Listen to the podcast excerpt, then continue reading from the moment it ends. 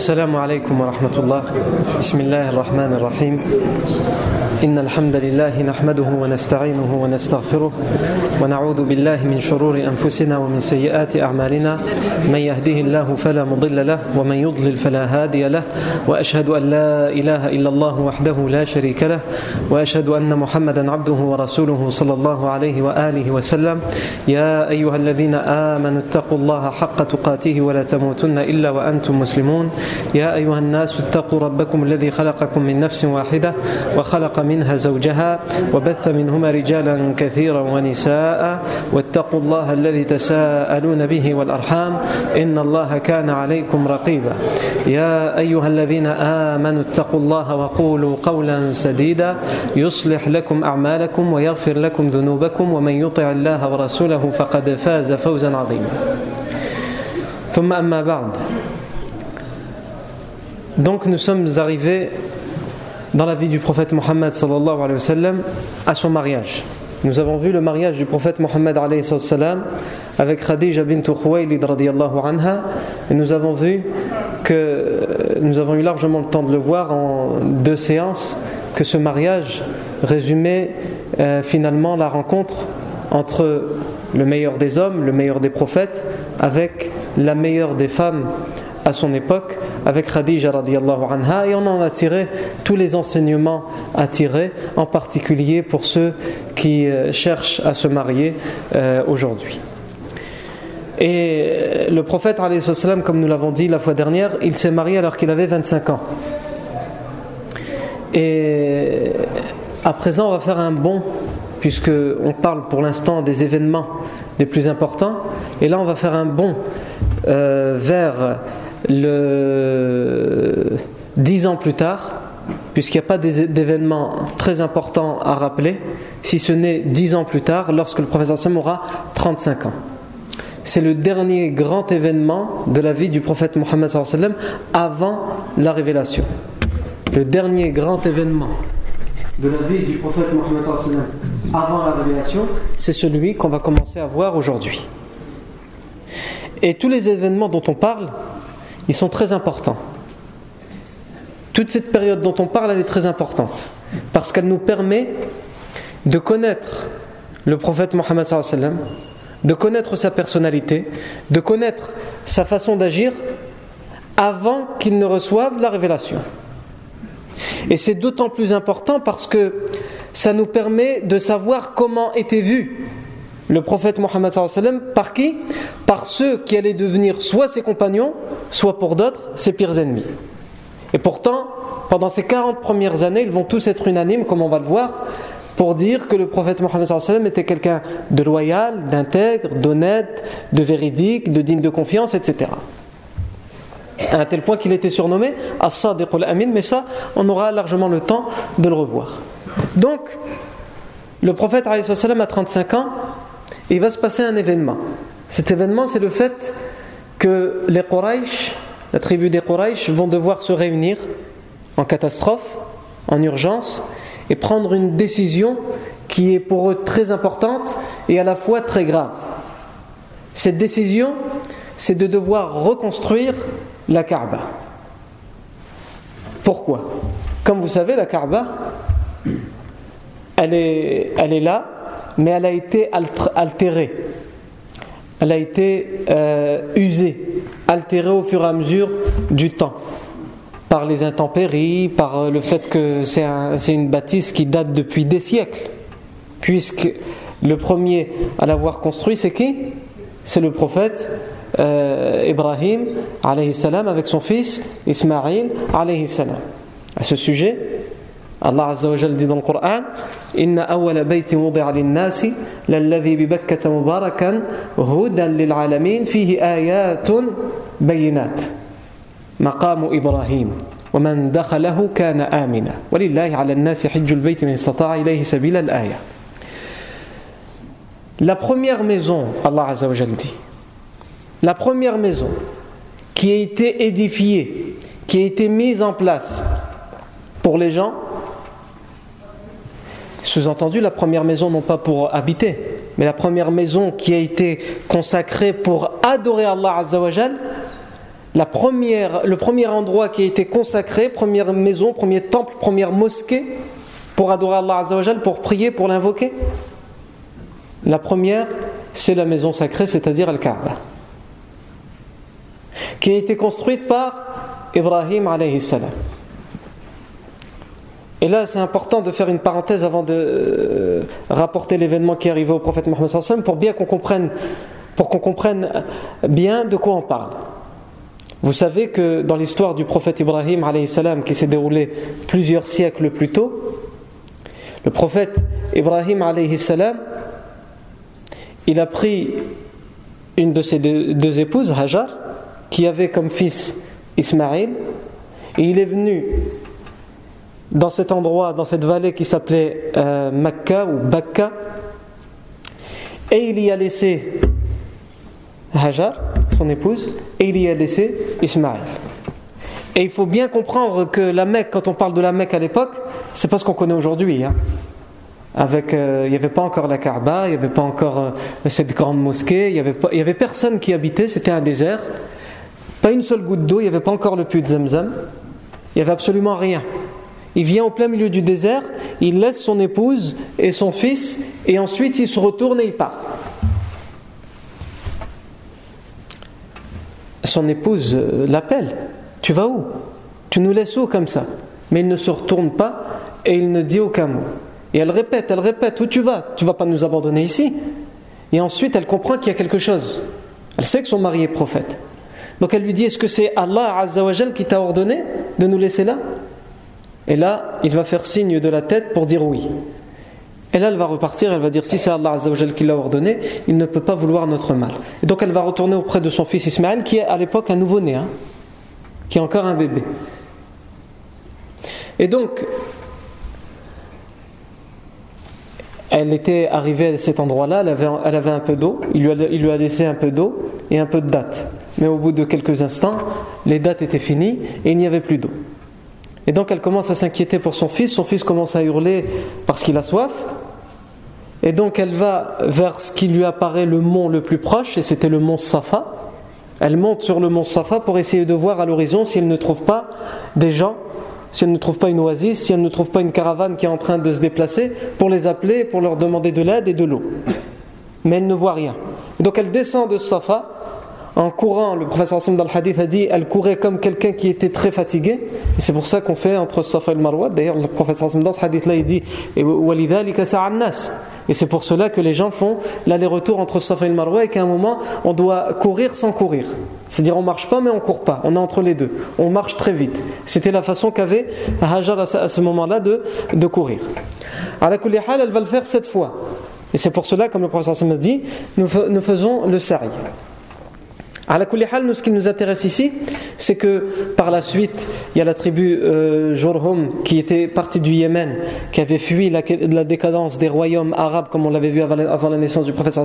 La tribu Jorhum qui va passer par là et qui vont faire un accord avec euh, Hajar pour y rester. Elle, euh, un ange était venu avant et il lui a fait découvrir le puits de Zemzem. Il va lui faire sortir l'eau de Zemzem.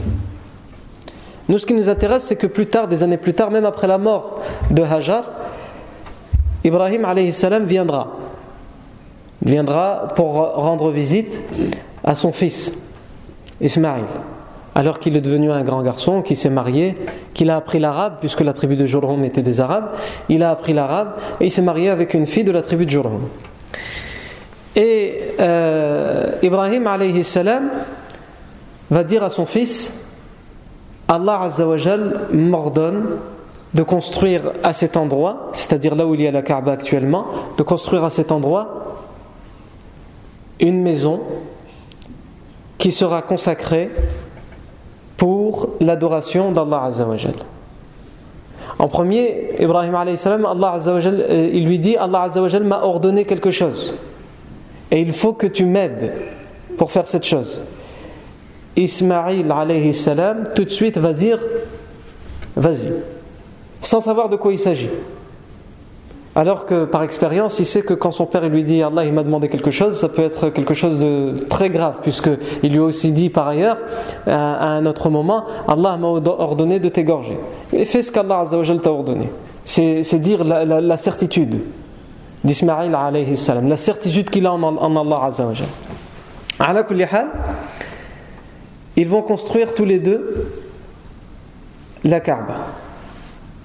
Et alors qu'ils construisent, Ismaël alayhi salam, dans, le hadith sahih, le professeur Sam dit Ismaël alayhi salam donne les pierres à Ibrahim qui lui les place pour construire la Kaaba. Et euh, euh, en même temps, il, ne cesse de répéter Rabbana taqabbal minna innaka anta. Ô notre Seigneur, accepte de nous ce travail, ces œuvres. Tu es celui qui entend tout et qui voit tout. Et d'ailleurs dans ça, mais on reviendra sur euh, à chaque fois des, événements, on essaie de tirer les morales et on reviendra sur ça. À travers, à travers ce, ce, fait, on voit que euh, quand les prophètes travaillent, ils n'oublient pas en même temps d'invoquer et d'évoquer Allah Azzawajal. Nous, quand on travaille, on soupire.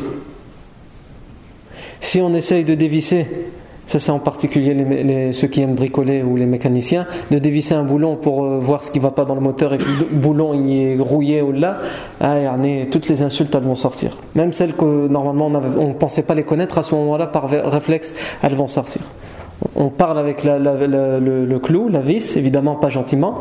On insulte de tous les noms, on la frappe avec le, etc. Il ne faut pas qu'à ce moment-là un ami ou quelqu'un y passe parce qu'il risque de s'en prendre une en pleine face ça montre aussi le comportement qu'il faut adopter même quand on fait un travail qui est dur, qui est difficile. On évoque et on invoque Allah Azza wa tout ça, ça nous montre quoi? Ça nous montre qu'Ibrahim c'est à cette époque-là qu'il a construit. Et depuis cette époque-là, la Kaaba n'a jamais été retouchée.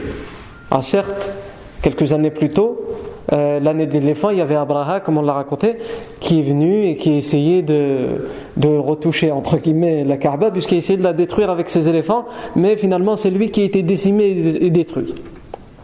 Mais tout cela pour dire quoi? Pour dire que, que cet édifice n'a jamais, n'a jamais été retouché depuis que Ibrahim l'a construit. Quand il n'a jamais été retouché, les petites rénovations, etc., non. Mais pour vraiment refaire une, construction à la base, non.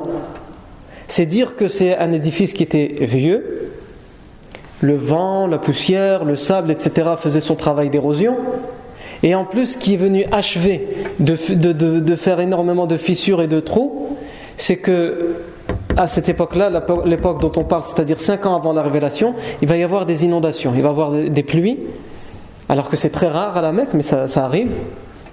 Et qu'il va y avoir des inondations, et il faut savoir que la, ville de la Mecque, en fait, elle est dans une vallée, autour il y a des montagnes, et en particulier la, la Kaaba, puisque là maintenant la ville de la Mecque, elle s'est largement étalée sur les montagnes aux alentours, mais en tout cas à l'époque, c'était euh, la Kaaba, le, Masjid al-Haram, il était dans cette vallée, autour il y avait les montagnes. Donc quand il y avait des inondations, tout passait par là. Et donc ça a fini d'achever la Kaaba depuis, euh, depuis tout ce temps. Euh, les Quraysh vont se réunir parce que c'est un endroit qu'ils sacralisent eux aussi, même s'ils sont idolâtres. Depuis, comme on l'avait vu aussi depuis l'époque de Amr ibn euh, qui a ramené des statuettes et des idoles et qui a ramené le shirk dans la péninsule arabique, malgré tout, ils euh, sanctifient, sacralisent la Kaaba. Et ils savent et le disent que c'est la maison qui a été construite par leurs ancêtres Ibrahim et Ismaïl Donc ils vont se réunir dans Dar Nadwa, la maison dans laquelle ils ont l'habitude de se réunir pour les décisions importantes. Et ils vont dire il faut faire quelque chose. Alors certains vont proposer de retoucher, retaper les fissures, etc. Ils vont dire c'est trop, il y a trop de fissures, c'est plus possible. La seule chose, c'est qu'on reconstruit tout. Et donc finalement, ils vont tous décider à l'unanimité à Fouane qu'il faut reconstruire en entier la Kaaba. C'est ce qu'ils vont décider. Comme on a dit, cette Kaaba, le, premier qui l'a construit, c'est Ibrahim salam et Ismaïl salam. D'ailleurs, à ce sujet, Abu Dhar a questionné le prophète Mohammed. Il lui a dit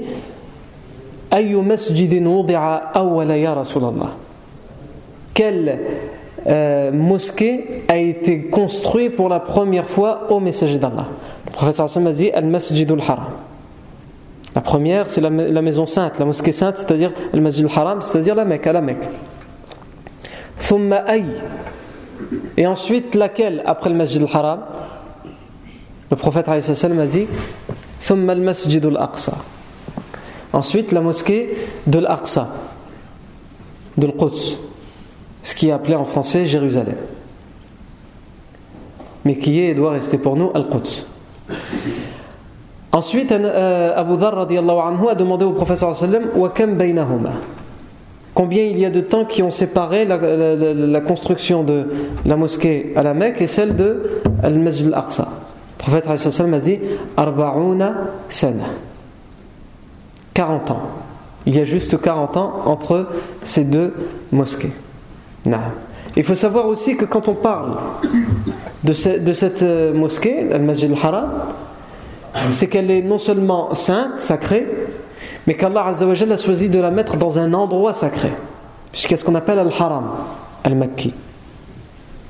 Il n'y a pas que la mosquée qui est sainte, mais tout un, tout, un périmètre autour qui est considéré comme un endroit saint.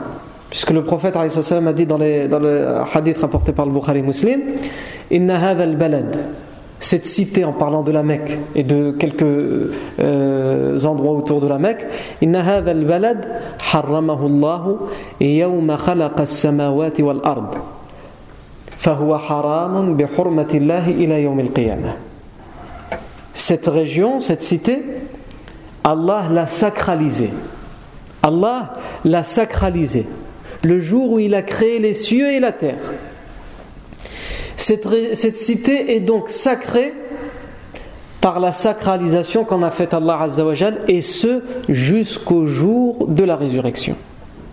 C'est un endroit sacré. Et les endroits sacrés, il y a des règles. Pour ça, quand on, quand on va faire le pèlerinage, on doit apprendre certaines règles, évidemment du pèlerinage, mais aussi des règles à respecter dans cet endroit. Il y a des choses qu'on peut faire dans n'importe quel endroit qu'on ne peut pas faire dans cet endroit-là, parce que c'est un endroit sacré. On ne peut pas chasser, par exemple, quelqu'un qui aime bien la chasse, hein il y en a beaucoup dans le nord. Peut-être plus chez les ch'tis, mais il y en a quand même. Quelqu'un qui aime bien la chasse, il ne peut pas chasser dans le, dans le haram. Et il doit même expier s'il a tué un animal, il doit expier, il doit donner quelque chose pour expier sa faute, parce que c'est une faute et c'est considéré comme un péché. S'il y a un objet qui est par terre, un objet trouvé, il n'y a pas le droit de le ramasser, parce que c'est un endroit saint. Sauf si c'est pour ramasser l'objet et le rendre à la personne parce qu'il sait de qui il est tombé. Non.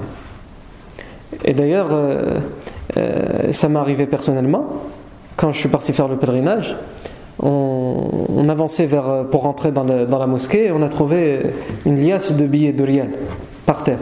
Il y avait un frère à côté de moi et il s'est penché pour le, pour le prendre. J'ai dit Tu connais la personne qui. Il m'a dit Non, pourquoi? Ben, Et là, je lui ai expliqué parce que le frère n'était pas au courant. Donc on a laissé, on a laissé ça là. Et on est passé.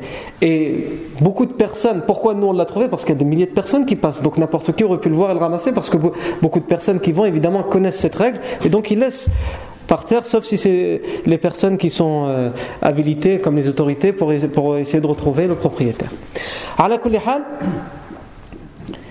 Tout ça pour comprendre que c'est un endroit sacré.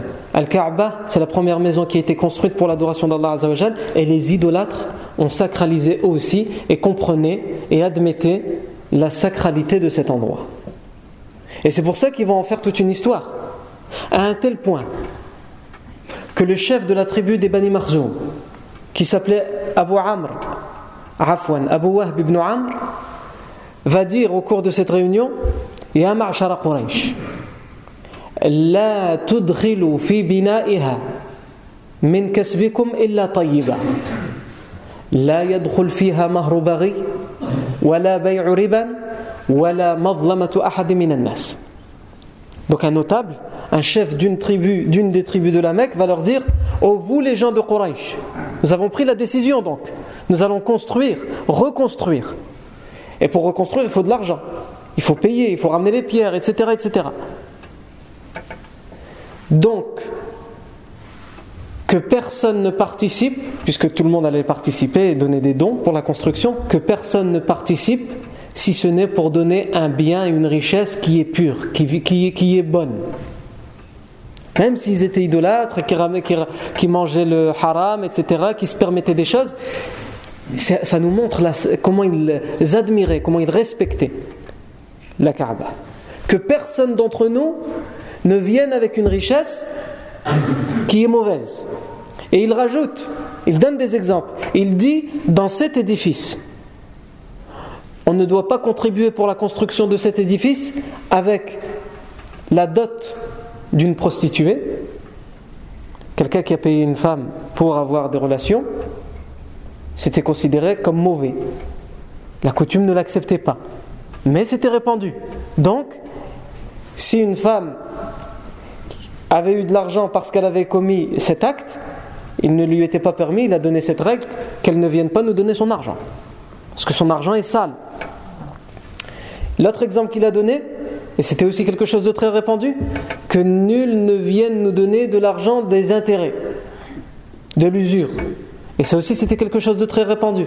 Ils se prêtaient l'argent les uns les autres, et ils mettaient des intérêts parce qu'ils savaient que la personne ne pouvait pas rendre tout de suite, et comme ça ils s'enrichissaient sur le dos des gens.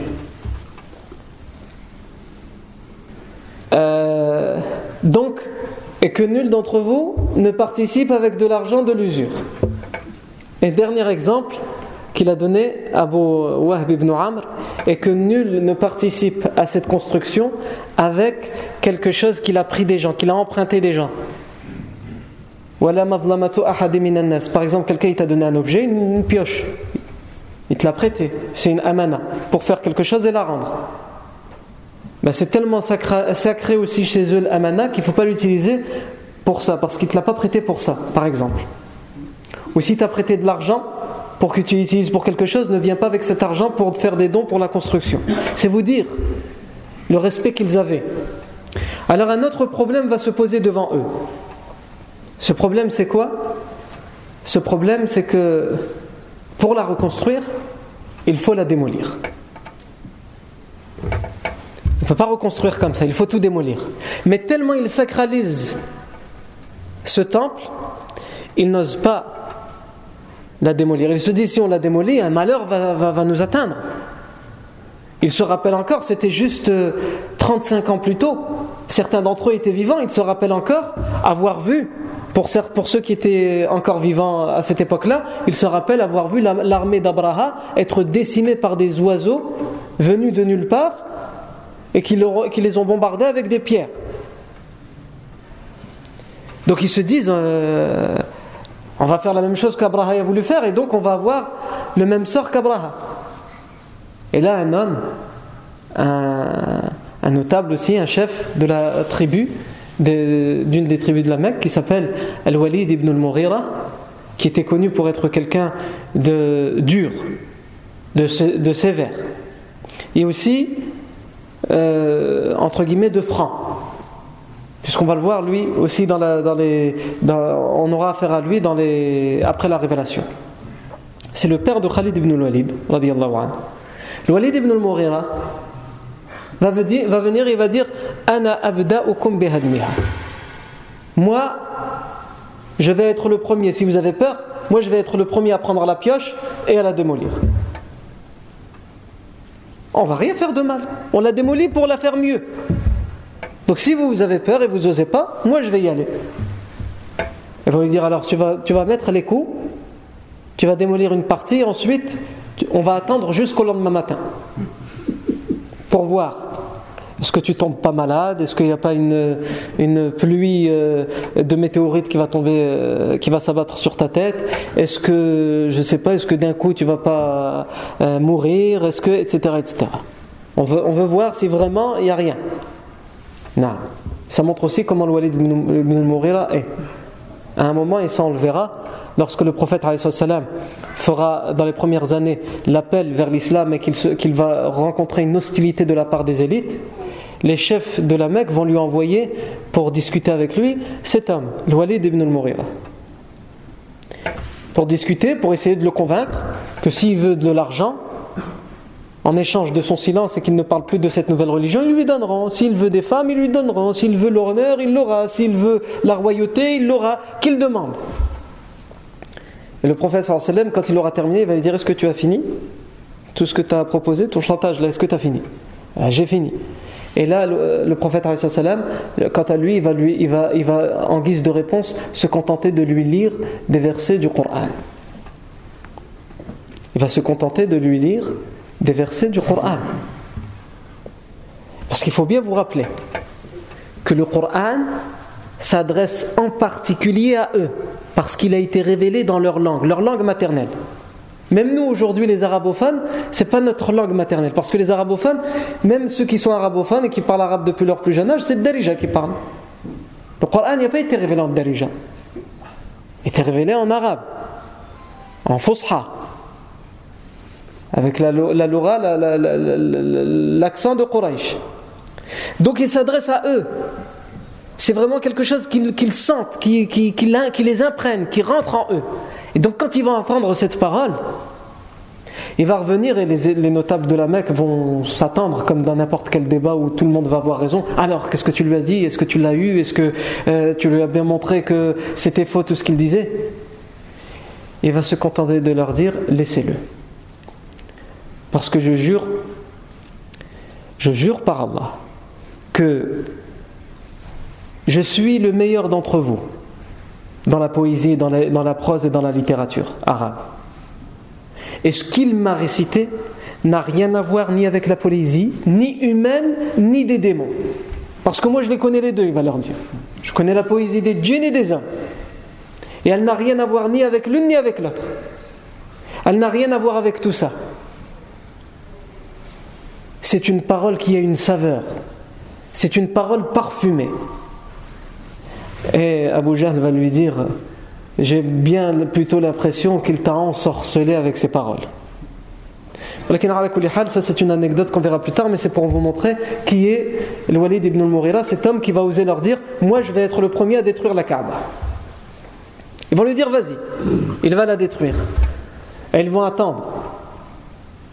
Ils vont passer une nuit, le lendemain matin, il va venir, il va il va dire Vous voyez, je vais bien. Il va sauter, etc., bondir. Ça, je l'ai trouvé dans un quoi hadith, je le rajoute moi pour. Euh. Et donc, euh, ils vont vraiment tourner autour pour voir, c'est sûr, t'as mal nulle part, il euh, n'y a rien d'anormal, rien. Taïb. Et donc, à ce moment-là, ils vont comprendre qu'ils peuvent se permettre de détruire pour pouvoir reconstruire et ils vont se mettre à détruire la Kaaba. Et le prophète Mohammed qui a, comme on a dit à cette époque-là, à peu près 35 ans, va participer lui-même aux travaux.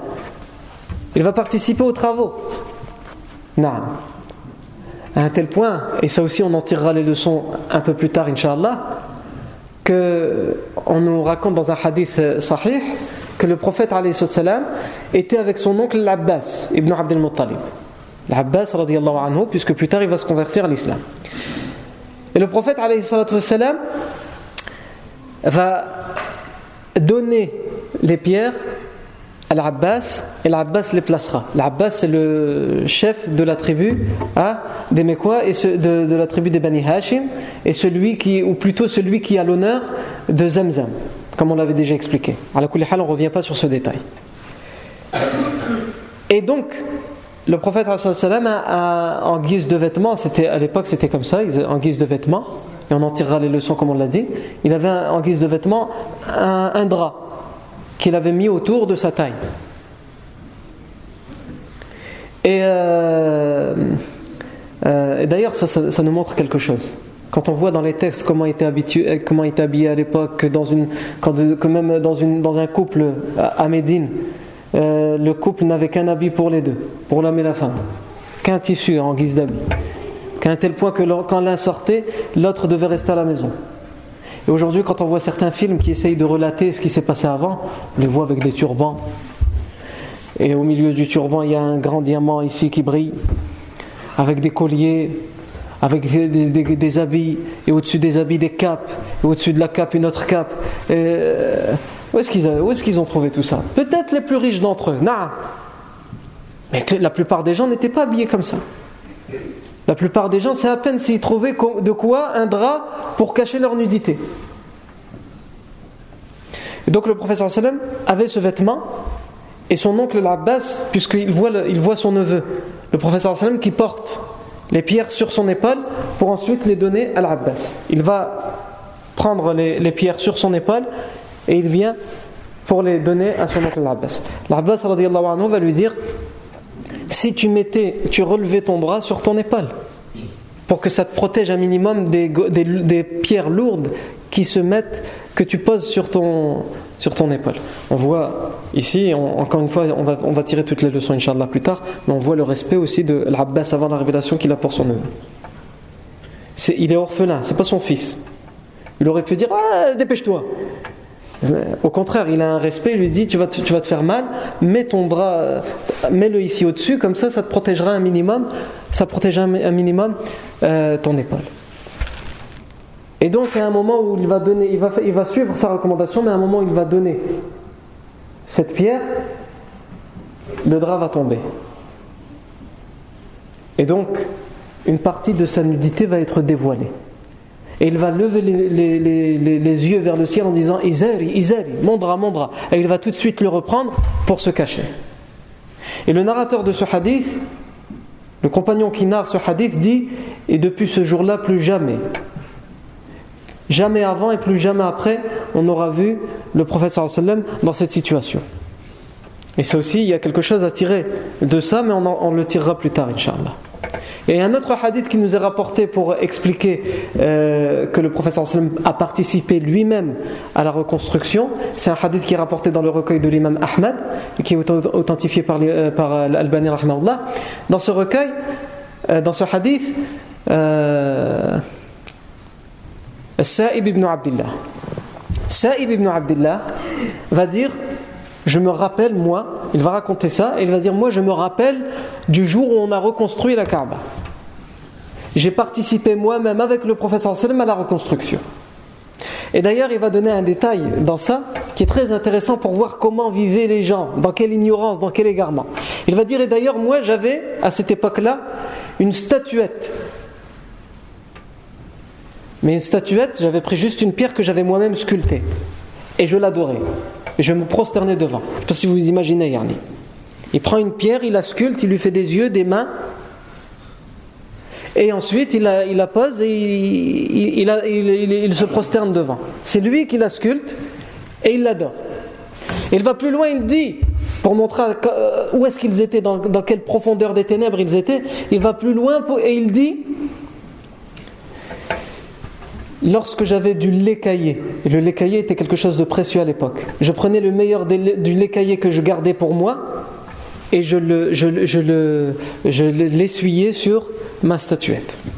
Parce que c'était quelque chose de cher, de précieux, et donc j'en donnais un peu à ma statuette, je l'essuyais comme ça sur ma statuette. Et il dit il y avait toujours un chien qui venait, qui léchait le lait que je venais de mettre là quand, dès que j'avais le dos tourné, et qui reniflait, et ensuite qui urinait sur la statuette. Et ensuite, je la lavais pour me reprosterner devant. vous imaginez, Yarni, où est-ce qu'ils étaient arrivés, Yarni? Et donc il va dire on va reconstruire la Kaaba le professeur Sam va participer, personnellement et moi aussi. Mais il va y avoir un problème. Va y avoir deux problèmes. Le premier problème qu'il va y avoir, c'est que, comme ils vont demander, comme on l'a dit avec euh, Abu Wahb ibn Amr, de n'utiliser que des richesses pures et licites, entre guillemets, étant donné que la majeure partie de leur vie est bâtie sur le haram, sur l'usure, sur euh, euh, les emprunts à, à, intérêt, etc., sur le vol, le mensonge, ils n'auront pas assez pour terminer. Parce qu'à l'époque, la Kaaba était elle n'était pas, pas carrée comme on la voit aujourd'hui. Ibrahim, lorsqu'il a construit, elle était rectangle, c'est-à-dire qu'elle allait jusque euh, ce qu'on voit, le, genre de cercle qu'on voit, c'était tout ça, Yani.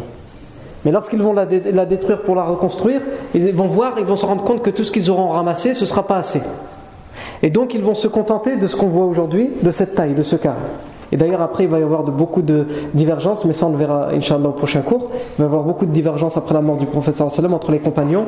Est-ce qu'il faut la reconstruire comme Ibrahim l'a construit, ou la laisser comme ça? Et elle va être reconstruite, comme Ibrahim l'a reconstruite. Et pourtant, aujourd'hui, elle n'est pas, comme ça. Parce qu'elle va être par la suite redétruite pour être reconstruite en carré de Mohim, ça on le verra plus tard, Inch'Allah. Et donc, ils vont se contenter de ce carré, mais au moment où ils vont finaliser, est terminée et ramener la pierre noire pour la mettre à l'intérieur, chaque tribu va dire à nous revient cet honneur. Les Bani Marzoum vont dire c'est nous. Les Bani Hashim vont dire c'est nous. Toutes les tribus de la Mecque, les Bani Assad, etc., toutes les tribus vont venir et vont dire c'est à nous que revient cet honneur. Et les autres répondent si vous osez prendre la pierre et que vous ne, vous ne nous la laissez pas, nous vous ferons la guerre. Et donc personne n'ose prendre la pierre et personne ne laisse à l'autre la prendre. Et ça montre encore une fois comment ils respectaient et sacralisaient ce genre d'acte et ce genre de geste. L'honneur devait leur revenir. Et donc ils vont se disputer, s'insulter, ils vont être sur le bord de, sur le, sur le point de se faire la guerre, et ils vont rester ainsi pendant 4 ou 5 jours. Et la pierre elle est là, et personne n'ose la toucher pour aller la mettre dans son endroit. Jusqu'à un moment, ils vont devoir se concerter, ils vont dire soit c'est la guerre pour nous, euh, concerter, pour voir qui va la mettre, soit on trouve une autre solution. Donc là, ils vont commencer à discuter entre eux et ils vont dire la solution, la meilleure des solutions, c'est que nous attendons tous ici et nous attendons et nous disons le premier qui va rentrer dans l'esplanade, dans la cour de euh, la Mecque, le premier qui rentre, nous lui confions notre affaire et peu importe de quelle tribu il est, parce qu'on ne peut pas rester comme ça des jours et des jours, il prendra la décision la plus juste. Et nous devrons tous lui obéir, quelle, quelle que soit sa tribu. Parce qu'il y a un risque avec cette décision.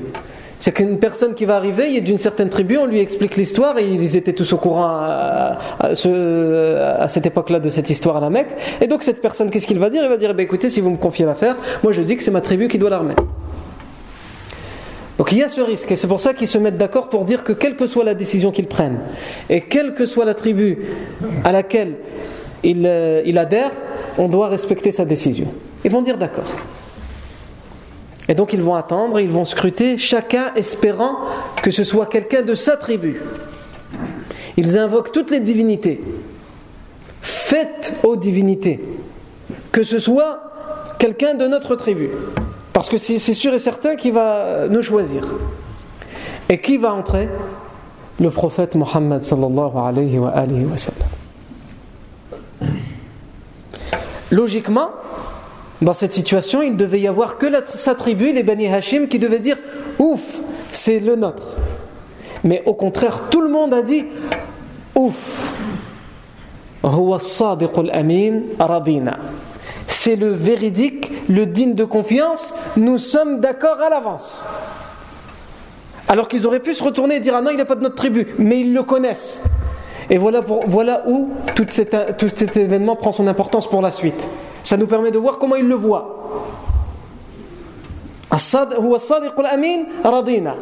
C'est le véridique, le digne de confiance. Nous acceptons et nous nous satisfaisons de ce qu'il va dire. Et là, une tâche difficile est confiée au prophète. On lui explique que les tribus sont sur le point de se faire la guerre et que sa tribu lui en voudra s'il ne laisse pas cet honneur à sa tribu. Que s'il le donne à une autre tribu, sa tribu et toutes les autres tribus lui en voudront. Que si, si que s'il dit pour vous départager, bah, c'est moi qui l'apprends, bah, ils vont dire ouais mais toi t'appartiens à telle tribu. Comment il va faire? Quelle décision il va prendre? Cette décision, on la verra la semaine prochaine, Inch'Allah, tabaraka wa ta'ala. Barakallahu fikum pour votre attention. Subhanakallahu wa bihamdik. Ashhadu an la ilaha illa ant. Nastaghfiruka wa natubu ilayk. Subhana rabbika rabbil izzati amma yasifun. Wa salamun ala al-mursalin. Walhamdulillahi rabbil alamin.